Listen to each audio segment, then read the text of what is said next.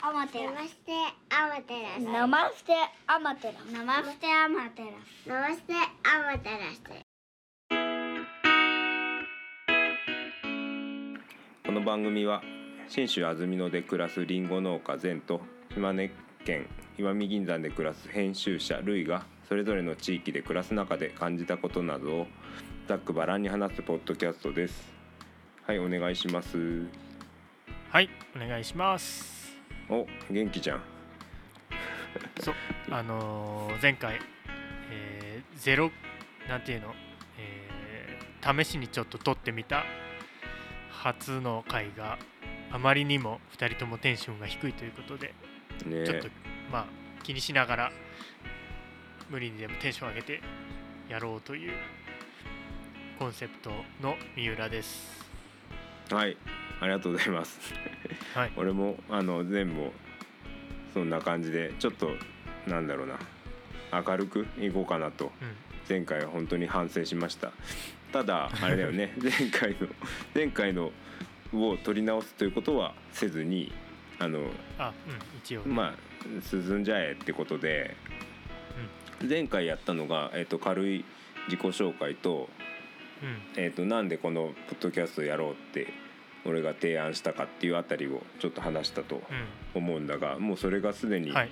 なんか1ヶ月の、ま、以上1ヶ月以上前になってしまったので遠い過去の話。そうだね。ちょっといろいろあの忙しかったりしてできな、うん。収録ができなかったんだけどまあうん。久しぶりに、えー、と2回目ということで。はい。この間うん。この間話し忘れてた大事なことがあったんだが何そうでした。だと思う？何だと思う？ナマステアマテラス。って何？っそうだよね。ていうことですよね。そうですね。まずナマステって何ですか？あそっちからか。あナマステからなんだね,、まあまね。はい。ナマステが何かというと,、えー、とインドの挨拶です。ヒンディー語のヒンディー語の、えーとまあ、こんにちは的な挨拶でナマステ。ナマスカールの、ええっ、と多分丁寧に言うとナマシカールになってーうん。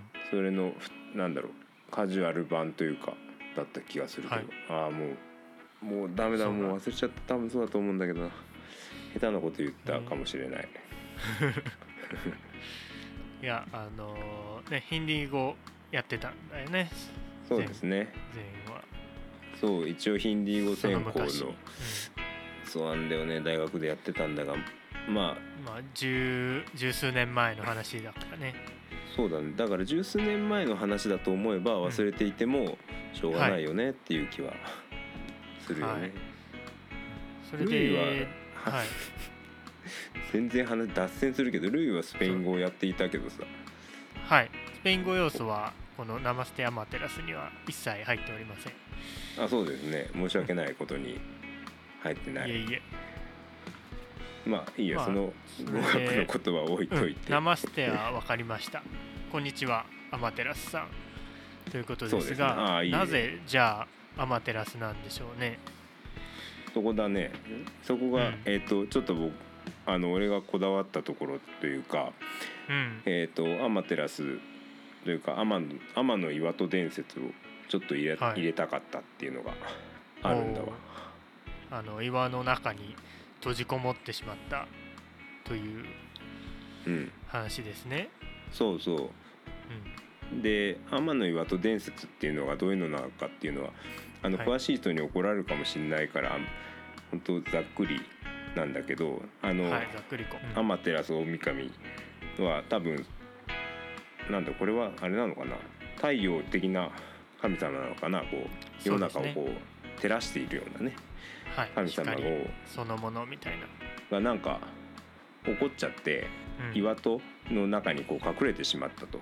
でそうすると、うん。照らす人がいなくなったから世の中がこう真っ暗になっちゃってそれで困った他の神々がいくら呼んでも「あのおいでよおいでよ」って言っても出てきてはい。怒って出てきてくれなかったと、じゃあどうしようかなってなって宴会やるかということでどんちゃん騒ぎをしてはい。楽しんでいたら、そしたら中で様子を伺ってたアマテラスはなんで私がいないから暗くて面白くないはずの外で暗いところであんなに楽しんでるんだろうと思って気になってこう自ら岩戸をガラガラってちょっと開けて覗いてみてうんでそこをこうひなんだろう自らこう出てきたなりなんかひ引っ張り込んだなりっていう話だったと思うんだよね。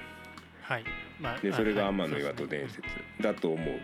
これを使ってなんだろう地域に田舎に人を引き込む方法にこれを当てはめたのがあの天の岩戸方式っていうやつでうん。でこの天の岩戸方式っていうのは別にメジャーな言葉ではなくてはい。多分ね俺がね収納した当時年だと思うので多分8年ぐらい前に偶然聞いていたラジオであの、ん。脚本家のあの倉本壮さんがはい。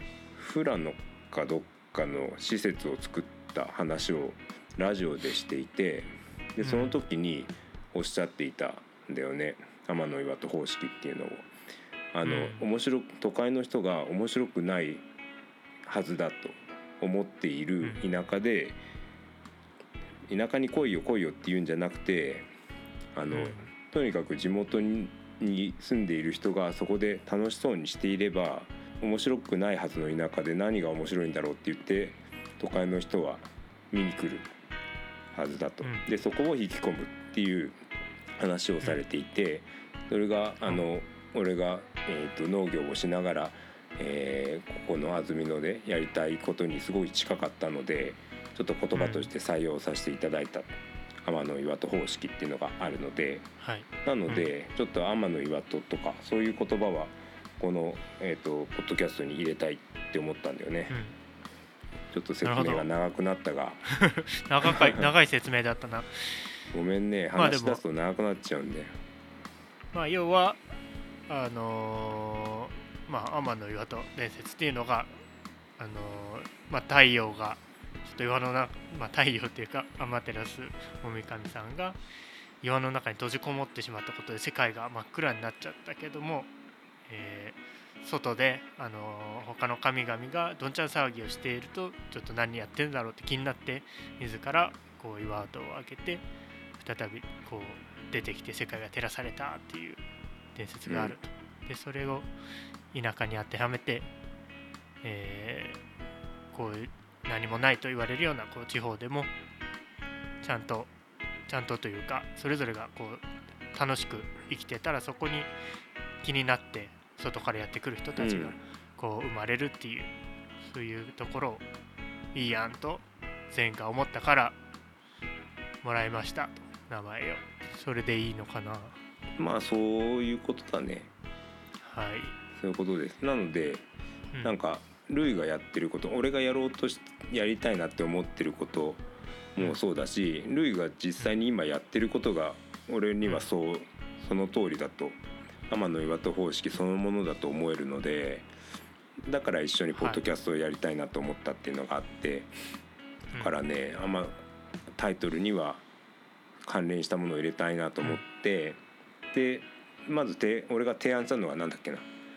天の岩戸ラジオか、あ今思えば非常にうん面白くないというか普通な感じだな まあ、なのでなんで生瀬アマテラスになったんだっけ？いやだから、えー、とその天の岩戸伝説っていうのは結局その天照大神が出てくるわけじゃんね、だから、あ再び出てきたので「うわこんにちは天照」みたいな。あそういうところをハローみたいなハローアマテラスみたいなことを多分俺が言ったんだけどそんならまあハローよりもナマステだろうと、まあ、お前が言うので